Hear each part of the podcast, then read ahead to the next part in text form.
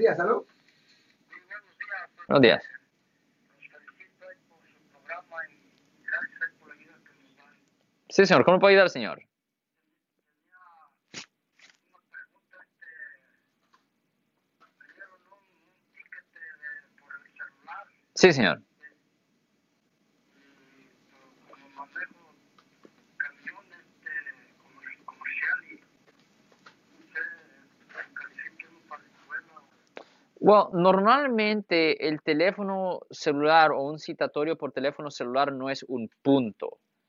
Um,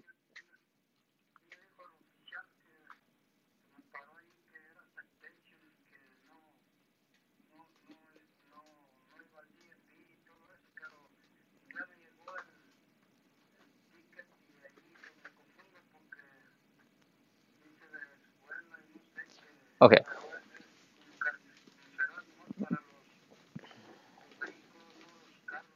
Ok, so, um, como dije, ¿usted estaba conduciendo su vehículo um, comercial o regular?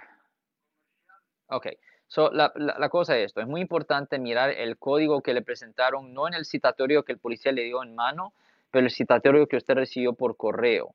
Es muy importante mirar el citatorio ahí porque es el que va a controlar. Y es necesario saber si el código es un código de que va a tener un punto conectado a ese código. Si es un código que no tiene punto, fantástico. Simplemente lo puede pagar y se puede olvidar de la cosa entera.